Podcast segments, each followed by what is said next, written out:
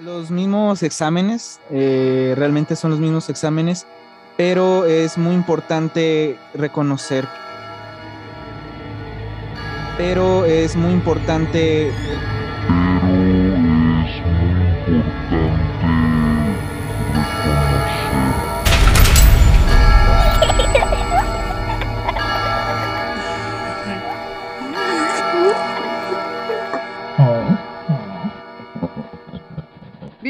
a Creciendo Podcast, un podcast de músicos para todos. Yo soy Caro Palma y el día de hoy me acompaña Mijail Oliver y Pamela Hernández en los micrófonos.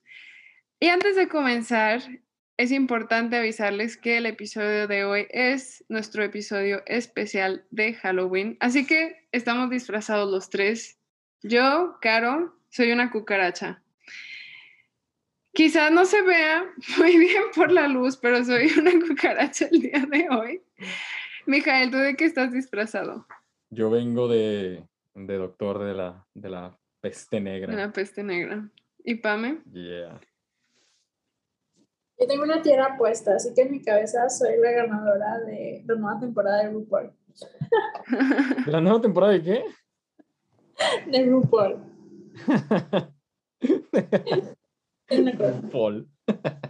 Entonces, ya lo tienen. Aquí los tres disfrazados. Y bueno, antes de comenzar con algunas historias de miedo y la música, es importante recordarles que nos sigan en nuestras redes sociales. Pueden encontrarnos en Spotify, Instagram, Twitter y TikTok como arroba creciendo podcast y en Facebook y YouTube como arroba creciendo podcast UDG.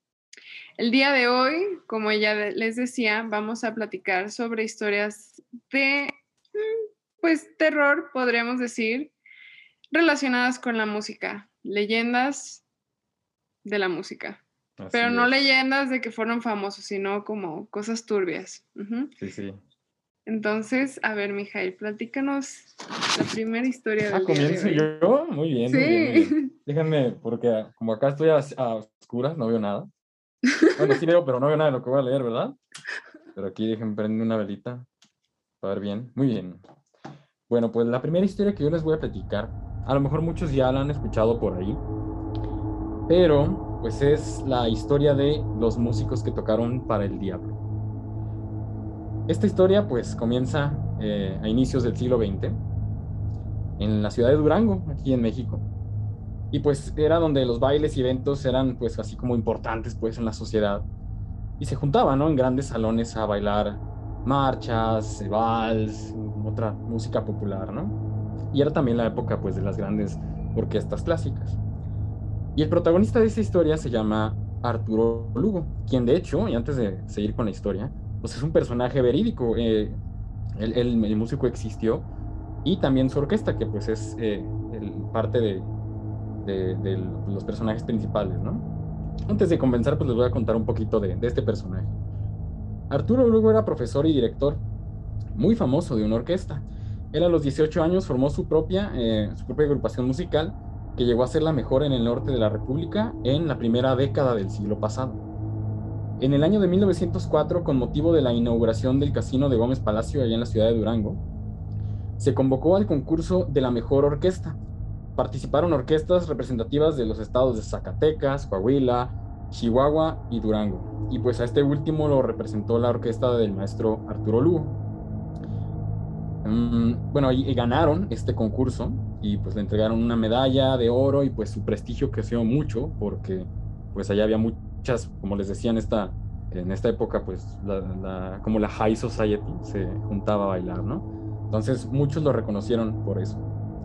Entonces su prestigio fue creciendo y el maestro Arturo pues vendía su orquesta nada más a los mejores, eh, a, la gente con mayor, mayores recursos, ¿no? Que podía contratar una orquesta de, este tipo.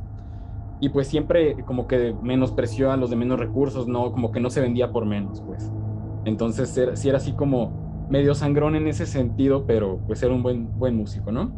Entre algunas de las obras que existen, y pues vayan a buscarlas en YouTube, ahí están, de, las obras de, este maestro eh, se encuentran Brumas de Oriente, Dos Corazones, Ecos del Corazón, Lola, que está inspirada en Dolores Loza. Saludos a la maestra Lolita, que hace poquito fue su cumpleaños. ¡Uh! y, posterior, bueno, y em, el vals eh, Cuca. Y bueno, cuenta la leyenda que eran las 12 de la noche en la ciudad de Durango y en casa de, este maestro tocan a la puerta, ¿no? Pues algo raro, no, no muy común. Entonces, pues se sacó de onda, ¿no? Hacía mucho frío y el cielo está así como, como nublado, pero esa sensación como de neblina así extraña, ¿no? Que uno siente a veces. Entonces, pues pensó el maestro que se trataba de algo grave y pues salió a, a ver, ¿no? A atender. Cuando abrió la puerta, se dio cuenta de que el sujeto que tocaba era un forastero, alto, fornido, vestido de forma sumamente elegante y con ropajes de color, de color negro. Y bueno, eh, este personaje sin, más pasó a su casa, ni siquiera eh, saludó ni nada pasó. Y le dijo, ¿no? Maestro, yo conozco a su orquesta y pues me gustaría que tocara en, en uno de mis, de mis eventos en mi casa. Y pues ahí mismo le mostró una gran suma de dinero y pues el maestro no se negó, ¿no? Sin, sin pensarlo aceptó. Entonces, ya este, eh, se, acordó el, el, evento y se fue y antes de que pudiera preguntarle pues eh, algún otro detalle, ¿no? Del evento, como hacemos nosotros los músicos, la persona ya no estaba. Pero bueno, a la noche siguiente los miembros de la orquesta llegaron puntuales y elegantes a la casa del maestro y eh, juntos emprendieron el camino a la dirección que se les había dado. Allá en la ciudad de Durango, muchos coinciden que el lugar del baile fue en un lugar así, pues importante en esa época que se llamaba El Caserón.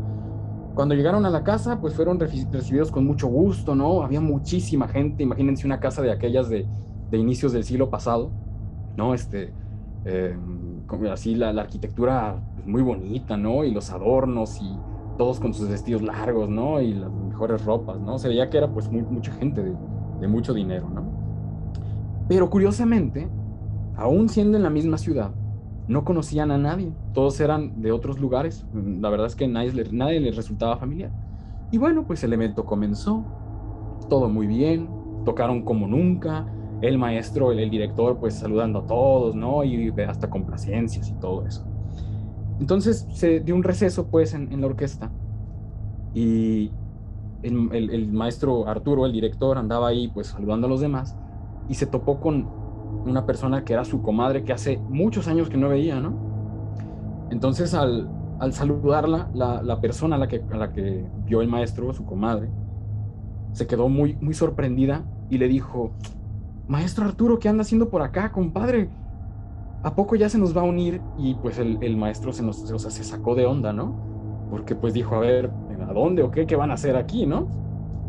Y entonces su comadre le dijo em, que ese era el baile de los condenados. Pero pues él, pensó al principio que era un, pues, un hombre así, ¿no? De un club. Y le dijo entonces, y aquí viene lo donde el maestro se quedó así como de, ah, caray, entonces no es lo que yo pensaba.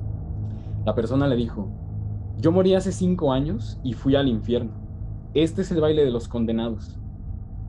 El diablo es un burlón que nos castiga, nos obliga a bailar y reír para luego recibir enormes e inimaginables tormentos por nuestra vida, llena de excesos. Mejor váyase antes de que no pueda salir más de este lugar. Y en ese momento se fue corriendo el maestro con su orquesta y les dijo, ¿saben qué? Vámonos y se acabó el hueso. ya, ya no hay más que hacer aquí, les explicó. Y en cuanto ellos empezaron a recoger sus cosas, voltearon. Y todos los invitados, en lugar de bailar, se estaban retorciendo del dolor y, sus caras empezaron a deformar. Emitían en lugar de risas quejidos. Y pues entonces se quedaron pálidos del miedo y en la puerta se encontraba el diablo mismo, la persona que había contratado a Arturo, riéndose de manera burlesca, em, porque pues ya los como que los había atrapado ahí, ¿no? Alcanzaron a escapar ellos y pues agarraron, pegaron carrera a la, casa del director y al llegar ahí, pues ya todos, em, pues eh, atónitos por lo que había pasado, ¿no? Así sacados de onda y recuperando el aliento y sin creer lo que había pasado, se dieron cuenta de que, y pobre Pamela va a decir, olvidaron un violín en esa casa. Entonces, no, pues ¿quién va a ir por él? No, pues que Pamela, manden a Pamela, no, Pamela no. va a ir Pamela por el violín. No, pues ya animó, ahí se quedó, mañana iremos. Y agarraron valor a la mañana siguiente. Y cuando llegaron a la dirección que les habían dado para el evento una noche anterior, aquella casa que era pues un, casino enorme, ¿no? Como dicen en, los, pueblos, ¿no? Eh, es, eh, era un lugar así lujoso y lleno de comida y de gente y muy iluminado. Resulta que era una casa vieja abandonada, sin absolutamente nada dentro. Y cuando entraron en un sillón así hecho pedazos y viejísimo, se encontraba el violín como si nada. Y pues esa es la, leyenda del, del maestro Arturo. Se dice que después de esa noche, su prestigio como músico y su orquesta cayó en decadencia y se desintegró y el maestro Arturo murió en la miseria el 10 de julio de 1949. Es la leyenda. Qué miedo. Pues sí. Hace poco vi un video de un chico al que le pasa algo parecido, pero no está relacionado con la música, solamente me acordé, porque también hablan de una casona y que cuando volvió a ir a buscar la dirección era una casa en ruinas. Sí, queda tiempo lo... ¿no? Sí, Qué miedo. Sí, sí. Y qué tiempo se escaparon, ¿no? De ahí, si no se hubieran quedado y. No, no, no. ¿Los invitan a un hueso de esos? ¿Aceptan o qué? No, hombre. Dice, Pame, se olvidó mi violín si voy. qué miedo. Pame, si, si hubiera sido tu violín, ¿te regresarías? Ay, creo que me hubiera puesto muy triste, pero hubiera sido, hubiera dado la bendición, así, que te vaya bien. A ver, Pame, cuéntanos tú. O sea, yo voy a empezar a contarles sobre Paganini, que es un, bueno, violinista que todos conocemos de origen italiano, de Génova, que vivió en los años finales de 1700, principios de 1800, y muchos lo conocen como el violinista del diablo porque tenía un supuesto trato con el diablo. Y de hecho la, la historia de él está, está curiosa, porque desde que él empezó a tocar violín, su papá era músico y resulta que su mamá soñó que el diablo le, le decía que su hijo, o sea, Paganini, tenía que tocar violín porque él iba a ser pues una eminencia, él iba a ser como el mago de ese instrumento. Entonces se supone que eso soñó su mamá y después de eso le dijo a su papá y ya le empezaron a, a enseñar violín. Eso dicen, ¿no? Eso es lo que cuentan. Y bueno, y dicen que, que para empezar Paganini tenía un aspecto que era estatura media, pero era muy pálido, era muy delgado, tenía el pelo largo, negro, era, era raro, o sea, la gente decía que era muy raro. Y tenía una habilidad para tocar el violín así de que de que dicen que podía mover la muñeca para todas las direcciones, que tenía una elasticidad increíble, que podía tocar 12 notas por segundo, que él escribió como todos, toda esta música que era súper difícil y súper virtuosa para su tiempo y que solo él la podía tocar, que sus dedos, sus brazos y sus manos eran más largas en proporción a su cuerpo y que también eran, pues eran muy elásticas. Entonces la gente empezó, bueno, se empezó a dar este rumor de que supuestamente Paganini tenía un, un pacto con el diablo y que el diablo había excedido y por eso tenía como todas estas habilidades, era tan virtuoso y tan bueno tocando el violín. Eh, y bueno, se especularon muchas cosas de esto, incluso, pero bueno, se casó, tuvo un hijo pero aún así como que esta, esta reputación lo siguió por siempre, al punto que cuando estaba de que en su lecho de muerte, él no quiso que llamaran a un padre, ¿no? Cosa que se dice que era porque supuestamente sí tenía un pacto con el diablo y pues como le iban a hablar al padre. Y también el obispo eh, no lo embalsamaron, el obispo no quiso como que le dieran la santa sepultura actualmente ya sus, sus restos se los movieron, están en Parma y ya, como que se esa situación, pero, pero sigue siendo una leyenda que lo sigue hasta el día de hoy. hay muchas personas que saben esta historia que tuvo un pacto con el diablo que digan ustedes, ¿no? Eh, si lo creen o no lo creen, pero todos dicen, es una, es algo muy sabio. Y bueno, a lo que yo, yo he escuchado es que realmente lo que tenía Paganini era, una enfermedad, ¿no? No sé si algo parecido al, al, saturnismo o algo así, porque incluso decían... pero ahí le quitas la emoción que tenía un pacto. No, sí, decía. Sí, sí, sí. O sea, se supone, ¿no? Que lo cierto es que era una enfermedad. Pero, pues, o sea, no, no sé, digo. Sí, porque hace los dedos para todas las direcciones que tocaban y parecía decían que parecía que ni siquiera tenía huesos de lo rápido que podía tocar y de las cosas que podía hacer, que era como una habilidad increíble. Bueno, hay una película que se llama El violinista del diablo, ¿no? Estoy segura. O no, estoy equivocado, le estoy confundiendo. No sé si hable de él o de otra cosa, pero... Sí, todo un caso Paganini. Claro, cuéntanos tu próxima historia. Aguanten, no hice el, no hice el, el, Ajá, nos falta.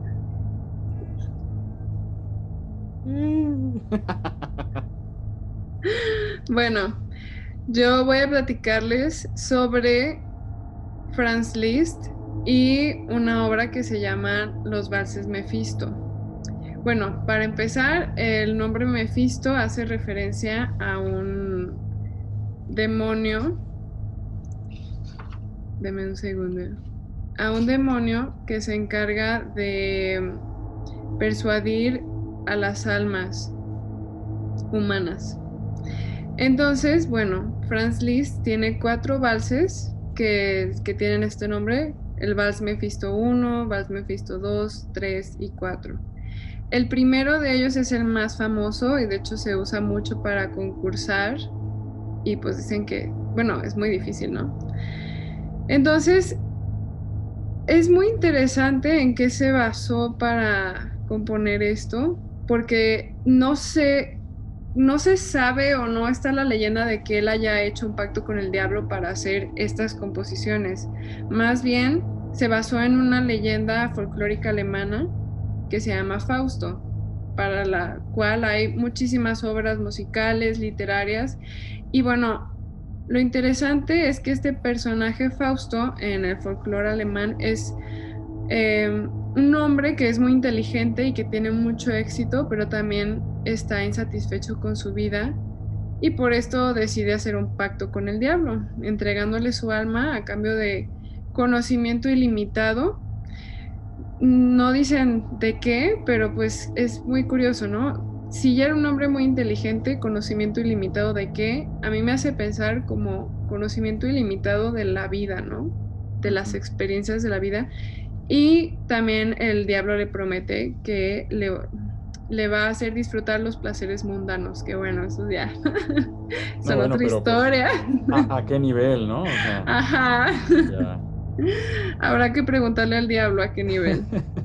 Entonces, bueno, eh, Liszt compuso eh, sobre todo el primer vals con un contexto en donde Fausto y el diablo van a una fiesta, entran a una taberna y también se le conoce como la danza diabólica.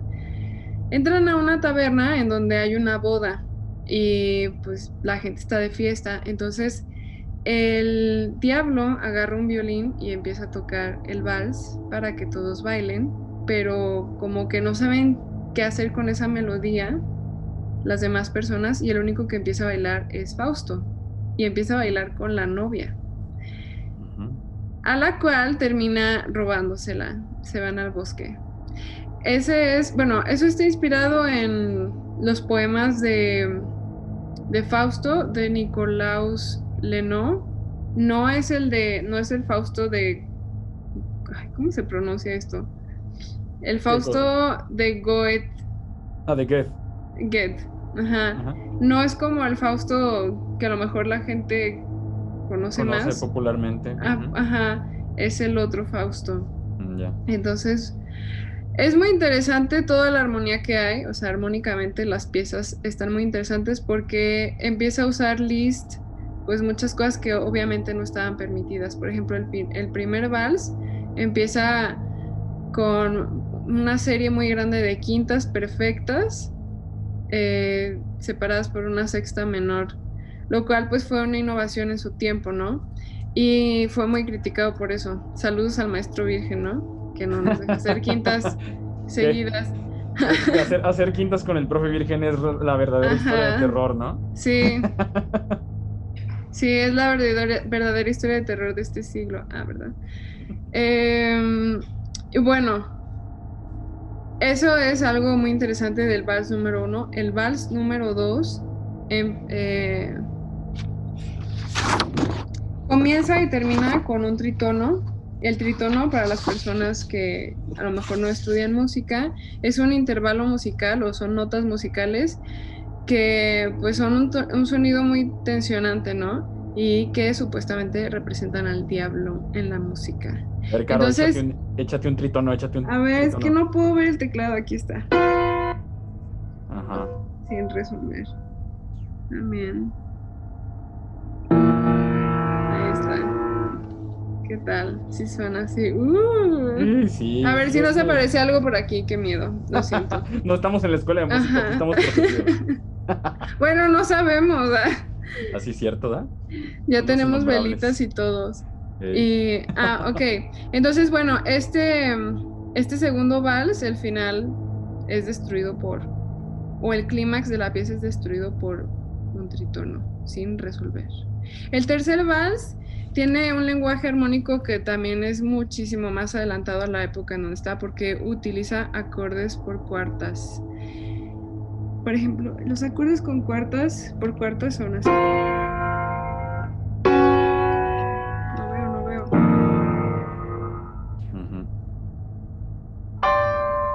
Sí. queda como todo como en como suspenso, ¿no? Como Ajá, exactamente. Son sonoridades que no se habían usado en ese momento.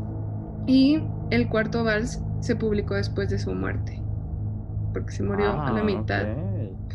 Así que eso también nos dice mucho, ¿no? Mm. De, de qué estaba pasando. O quizás saber algo que no sabíamos y nunca sabremos. Pero tenemos sus vals de recuerdo. ¿Será ese el, secreto para triunfar en la música, verdad? Venderle el alma al diablo. O sea, ya de plano. ¿Sabes qué es lo más interesante? Que hay muchísima inspiración en las cosas bien oscuras, ¿no? Como lo demoníaco, el diablo, pero es, curioso, ¿no? O sea, que, coincidan como en eso, ¿no? Y sí, no sé si era porque a lo mejor era así como tabú hablar de eso en la época, pero, o sea, los nombres y todo es como, o sea, caray.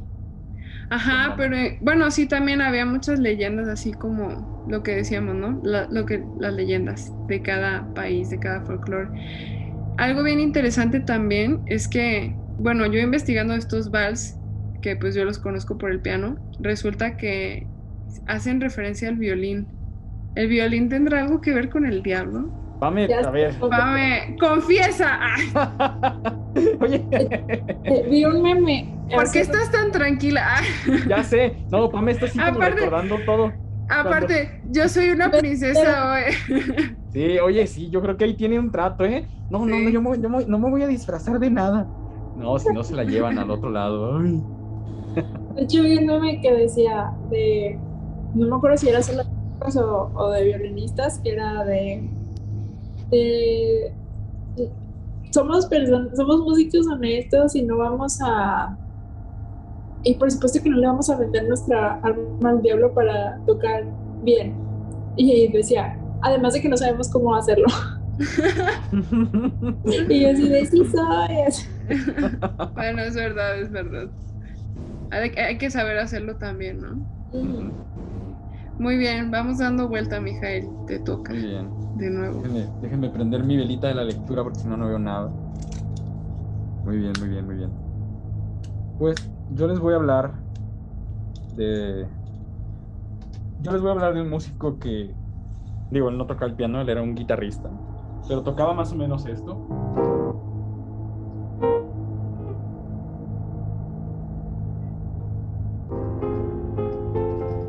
escuche ahí el blues.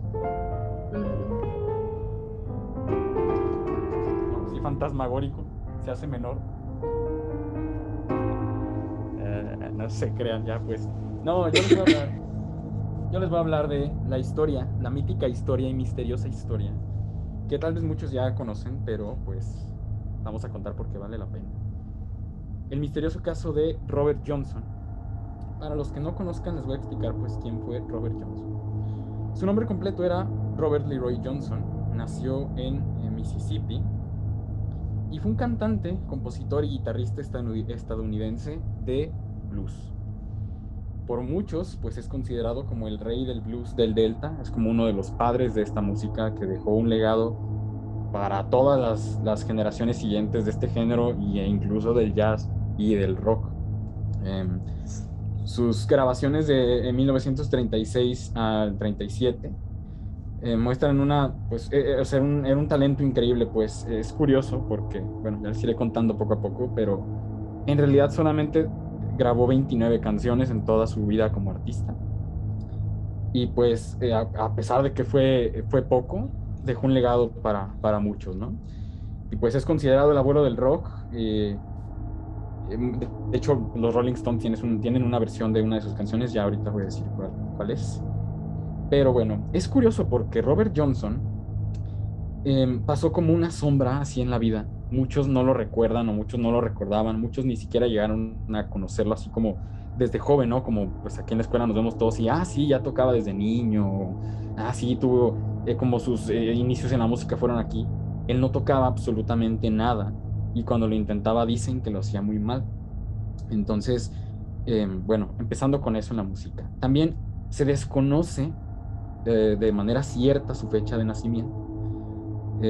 Su hermanastra Carrie dice que, según eh, recuerda, le había dicho que Robert nació el 8 de mayo de 1911 en Mississippi. Y pues bueno, eh, Robert, como les digo, em, era un, músico, bueno, no era un músico, era una persona, de hecho, que no, o sea, era una persona así como gris, pues no, no figuraba en la vida de nadie, ni hacía nada, nada por nadie, o sea, andaba ahí, pues viviendo nada De hecho, el músico de blues, eh, Son House, trató a Robert en, en, esa época y lo recordaba como un, como un guitarrista pésimo, eh, carente del más mínimo talento. Eh, contaba que, pues no, nomás no, no lo hacían. Resulta un día que Robert Johnson desaparece un día de repente ya nadie lo vuelve a ver, no se presenta ahí donde se tocaban el blues en ese entonces. Y pues, pues no, no lo vuelven a ver.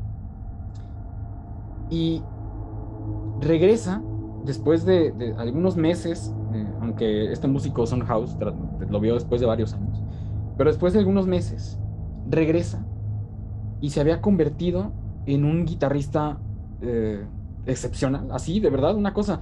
Em, comenzó ahí entonces la leyenda de que Robert Johnson se había ido para buscar al diablo, venderle su alma, y pues eh, a cambio de un gran talento, ¿no?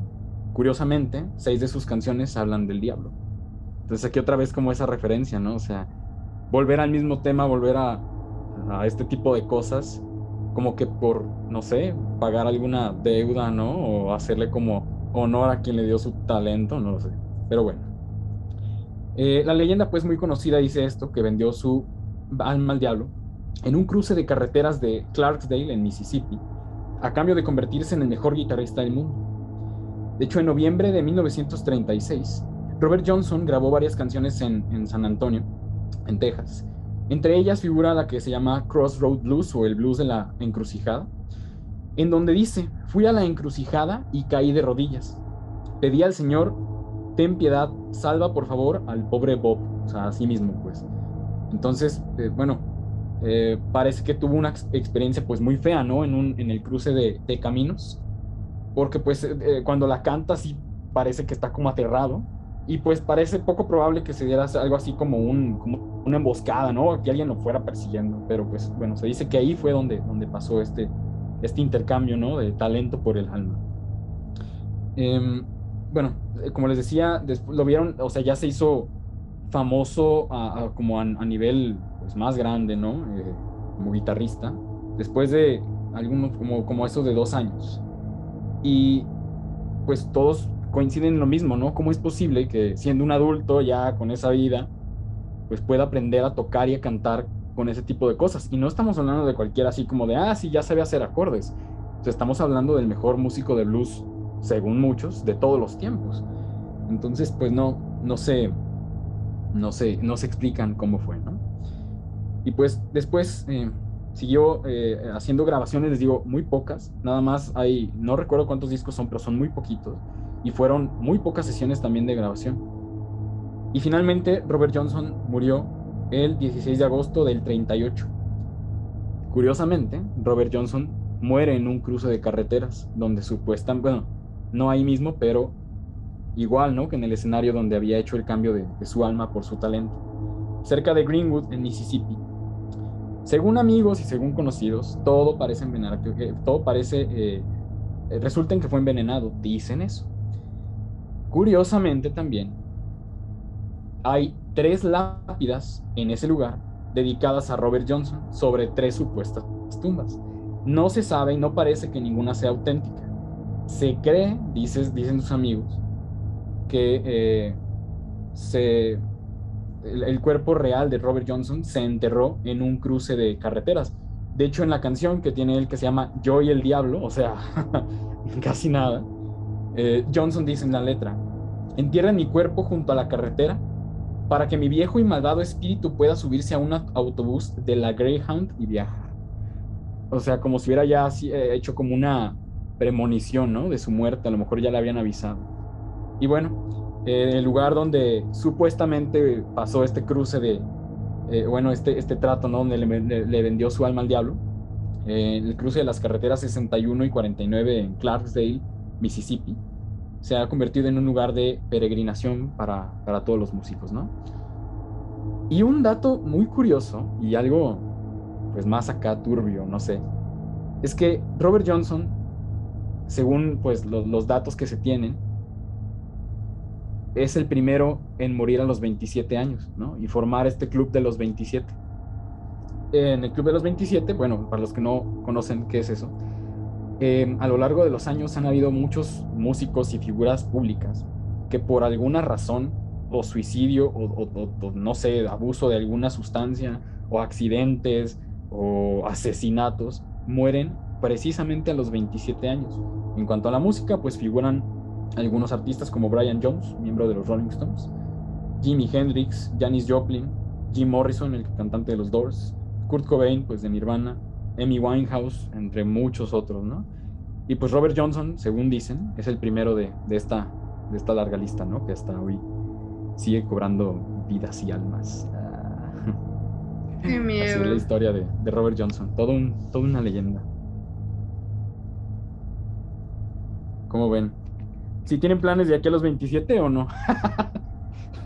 no, hombre, yo sí quiero vivir un rato. pues un rato, te quedan seis años, ¿no? No manches. sí, está, está curioso, ¿no? Eso del Club de los 27 también es algo que, que pues no sé. Sí, una leyenda urbana. Pues un, coincidencias muy extrañas, ¿no? Y que sabe que estará conectado detrás. Pame sigue con tu historia. Bueno, una de las, de las pequeñas historias que tengo aquí es la de, bueno, hay un compositor que se llama Tartini y Tartini escribió una pieza llamada El Trino del Diablo. Volvemos con el diablo en los vinines. Es que, es que sí, o sea, es una constante que saca de onda, ¿no? Acá. ¿Qué pues? No, mi violín igual.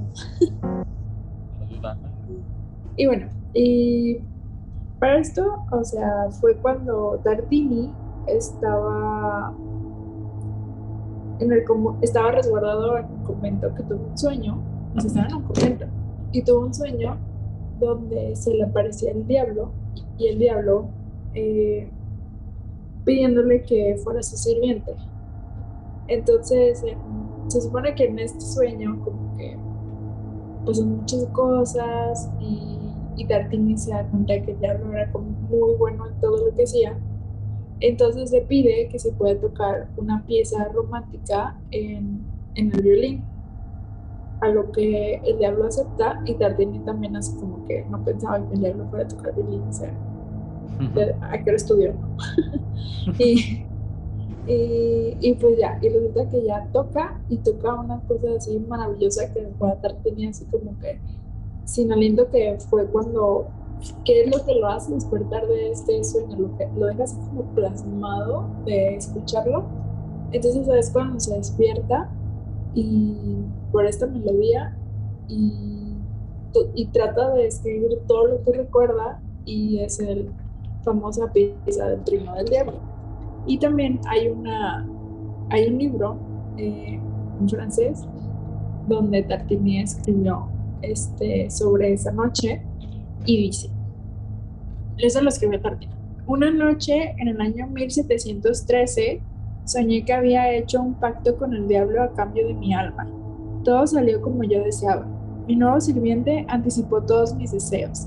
Entre otras cosas, le di mi violín para ver si podía tocar.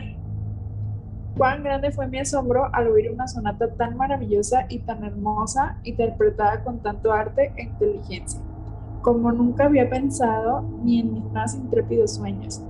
Me sentí extasiado, transportado, encantado. Mi respiración falló y desperté. Inmediatamente tomé mi violín con el fin de retener al menos una parte, la impresión de mi sueño. En vano, la música que yo en ese momento compuse es sin duda la mejor que he escrito y todavía la llamo el trino del diablo. Pero la diferencia entre ella y aquella que me conmovió es tan grande que habría destruido mi instrumento y habría dicho adiós a la música para siempre si hubiera tenido que vivir sin el goce que me ofrece. O sea, loco, es que.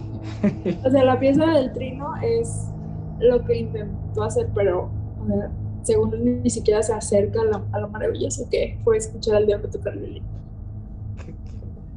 No, qué cosa. Sí, sí. No, no, no. Así hay cada... parte... ¿Ah? Así hay cada historia, cada persona. Es que, o sea, todos como que coinciden, ¿no? Aunque sean como de distintos lugares y épocas, como que, o sea, así como, como que el diablo le gustaba hacer performance, ¿no? Y se echaba sus shows acá bien Sí, como que Estudió música y performance. Sí, sí. Como que no está molestando a gente, está estudiando violín, parece. Quería ser violinista, pero le tocó ser diablo. Ándale, yo creo.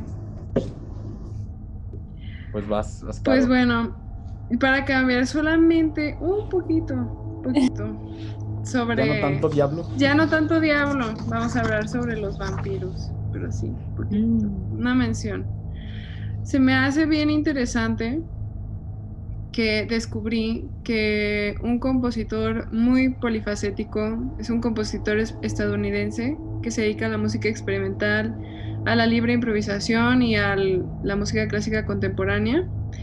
Em, compuso una, pues un álbum, básicamente, que se llama Nosferatu, que en la cultura popular es un vampiro. ¿no? Es el nombre de un vampiro, según tengo entendido. Y bueno, esa como que fue la inspiración para la obra. Lo estuve escuchando y también como para que salgan de la música clásica. Uy, eso sí da miedo, ¿no?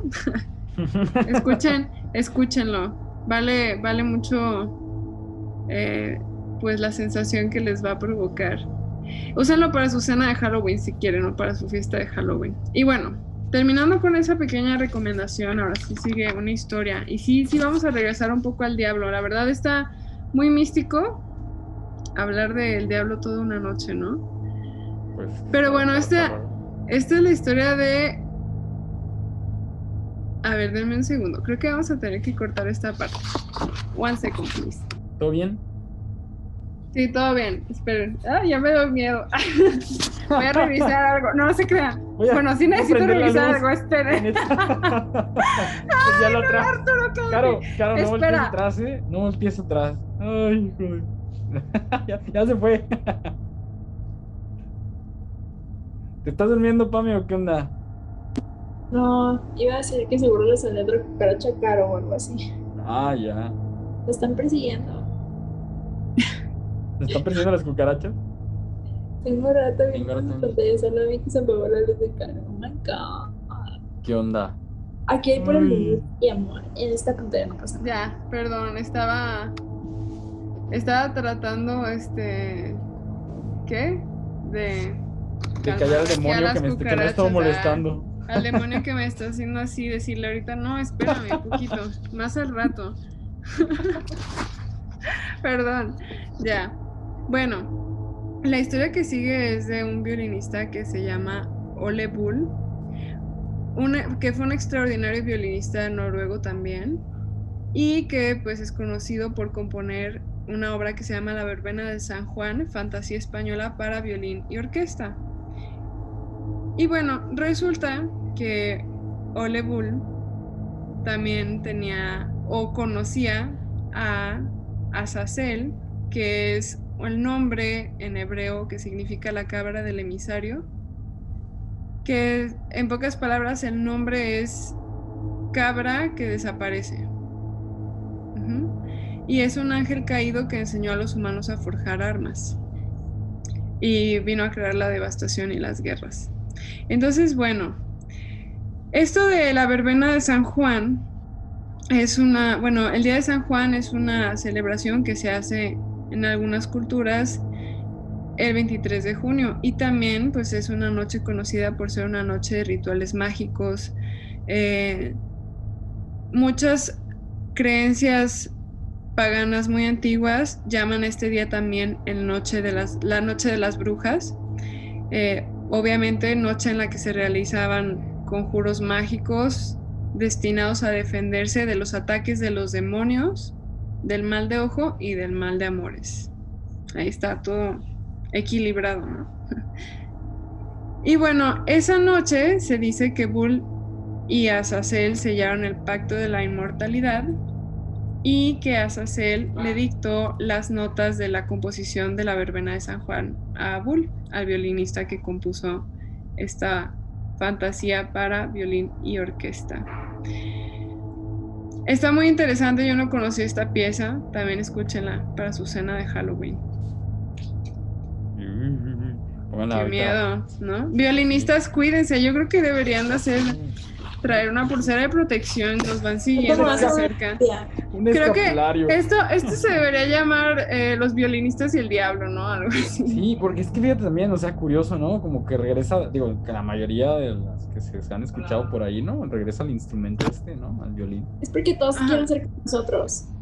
Ah, pues bueno, en el, ritual de, en el ritual de San Juan lo que se usaba para los rituales eran instrumentos primitivos. Incluso se dicen que el ritual muchos lo hacían desnudos.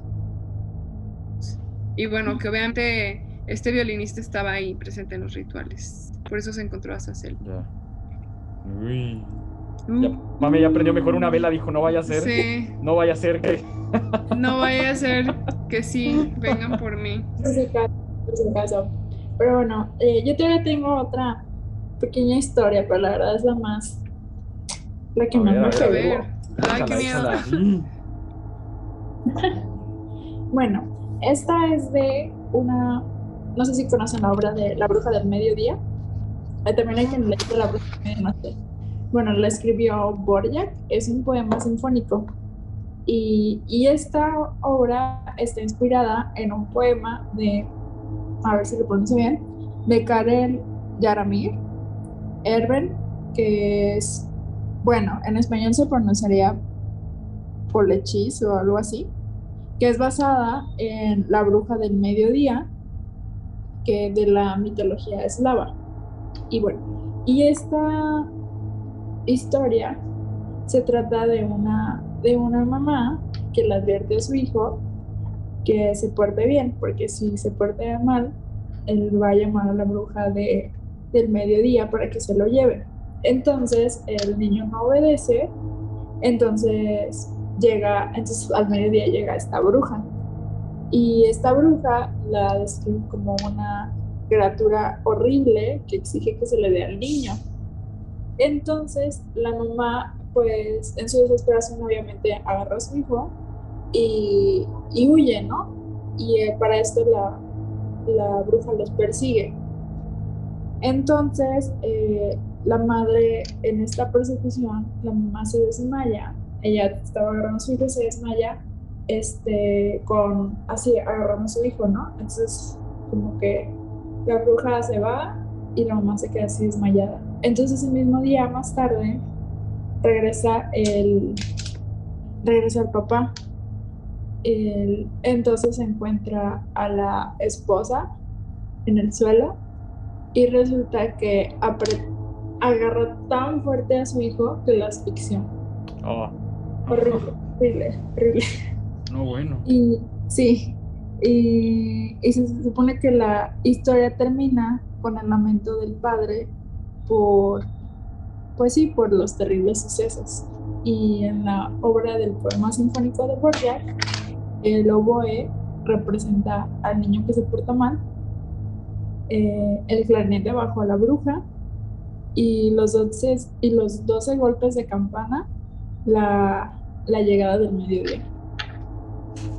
Órale, está como bien pensado, ¿no? Para, para representarlo. Qué duro. Ese...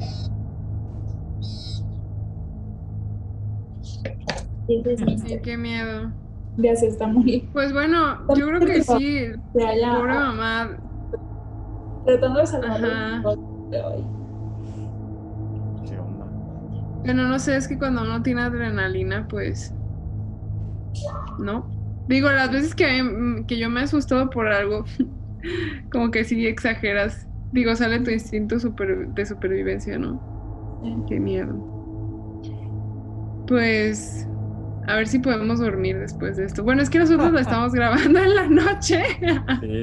Ustedes quizás lo ven en el día. Ya, ya, ya es medianoche. Ajá. Estamos medianoche ya. Pero estamos de medianoche. Luego para, bueno. Sí. Considerando que nuestra audiencia lo esté viendo en, en, en, domingo, pues, imagínense que estamos en la Sí, va a ser Halloween. Sí, sí, sí. Están, los pelos de punta ya. Así que bueno amigos, esto ha sido el programa de hoy, el especial de Halloween. Esperamos que lo hayan disfrutado tanto como nosotros. Y pues, si son violinistas, consideren lo del pacto con el diablo. Eh, para los demás instrumentistas, pues no tenemos ninguna recomendación por el momento. Bueno, pues nomás que si tienen alguna historia que gusten compartir, pues son libres de dejarla tanto aquí como en nuestras redes. Así que cuéntenos. O anécdotas, porque bueno, digo, ahorita investigamos como que de gente conocida y acá, ¿no? Pero yo creo que más de uno por ahí le ha pasado algo o en la escuela o fuera de, ¿no? Acá algo paranormal con la música. Sí. Entonces, pues compártanos eso. Pónganse Mood Halloween. Así es, compártanlo en los comentarios. Y bueno, muchas gracias, Mijael y Pame, por acompañarme en, en esta noche tan tan, diabólica. tan diabólica. Hablamos, del puro diablo. ya sé, ahorita nos estamos riendo, pero ya después en el grupo así, a ver si no estamos llorando. y bueno, gracias por acompañarme el día de hoy. Yo soy Caro Palma y esto fue Creciendo Podcast.